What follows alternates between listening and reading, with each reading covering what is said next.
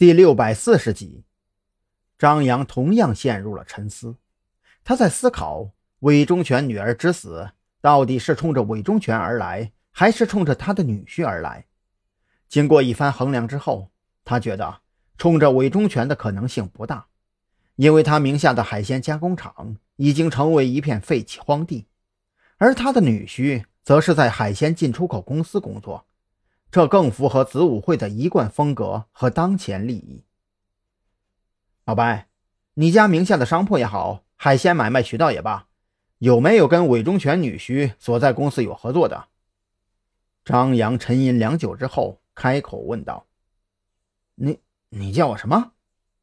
白若萱有些不太适应张扬的突然改口，稍一愣神之后，却是很快释然了，叫自己老白。总好过这货张口闭口白大公子的好听点吧，索性也没有太在意，思索了一番之后，开口回答：“嗯，还真有。我没记错的话，我老爹名下有一家专营进口海鲜的高端食材店，进货渠道就是那个进出口公司。你问这个干嘛？呃，这样，你帮我在那家食材店安排一个身份。”只要不是售货员、收银员之类的就行。我想去接触一下韦忠全的这个女婿。张扬面色阴晴不定，直觉告诉他，韦忠全的这个女婿很有可能也不是啥好鸟。但是不管怎么说，先接触一下再做决定也算稳妥点儿。白若萱没料到张扬会想得这么深远，不过很快也就释然了。直接安排那家店里不太合适。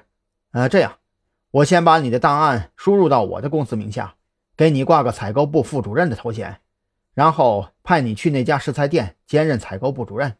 这样一来，你就可以名正言顺的去找那个家伙聊聊了。不过，至于这么麻烦吗？他就一小公司的职员，还有能耐调查你的底细？这事儿不好说。他要是没有问题啊，自然皆大欢喜；他要是有问题，那就必须步步谨慎。我们的对手可不是小毛贼，一步错就可能踏入深渊呢。张扬忘记了白若萱并不是警察，习惯性的当成是在特侦局讨论案情，差点失口将子午会的事给说出来。蓝雨桐察觉到气氛有些尴尬，也就开口扯起一些零碎琐事，将话题扭转开来。一顿饭的功夫。白若萱已经帮张扬安排好详细身份，并且这个身份还有据可查，清清白白。将工作证递给张扬的时候，白若萱忽然想到了什么，咧嘴玩味道：“我说老张啊，你要的身份我可给你办好了。你现在怎么说也算是我们公司的一员，能不能给我透露点小道消息？这个袁强渔业是不是有什么漏网之鱼啊？”“嗯，你问这个干嘛？”张扬当即警惕起来，因为元强渔业涉及面太广，所以新闻上关于元强渔业被查封，仅仅提及涉嫌走私犯罪，并没有公布一共抓捕了多少犯罪分子，暂时也没有将那些漏网之鱼列入追逃名单。咱们明人不说暗话，我正在瓜分元强渔业留下来的这块大蛋糕，你给我交个底。白若萱朝张扬跟前凑了凑，低声开口说道：“敢搞走私的，那都是亡命徒。真要是有什么漏网之鱼的高层，你就眨眨眼，我心里好有数。”张扬听了这话，不由得翻起白眼儿。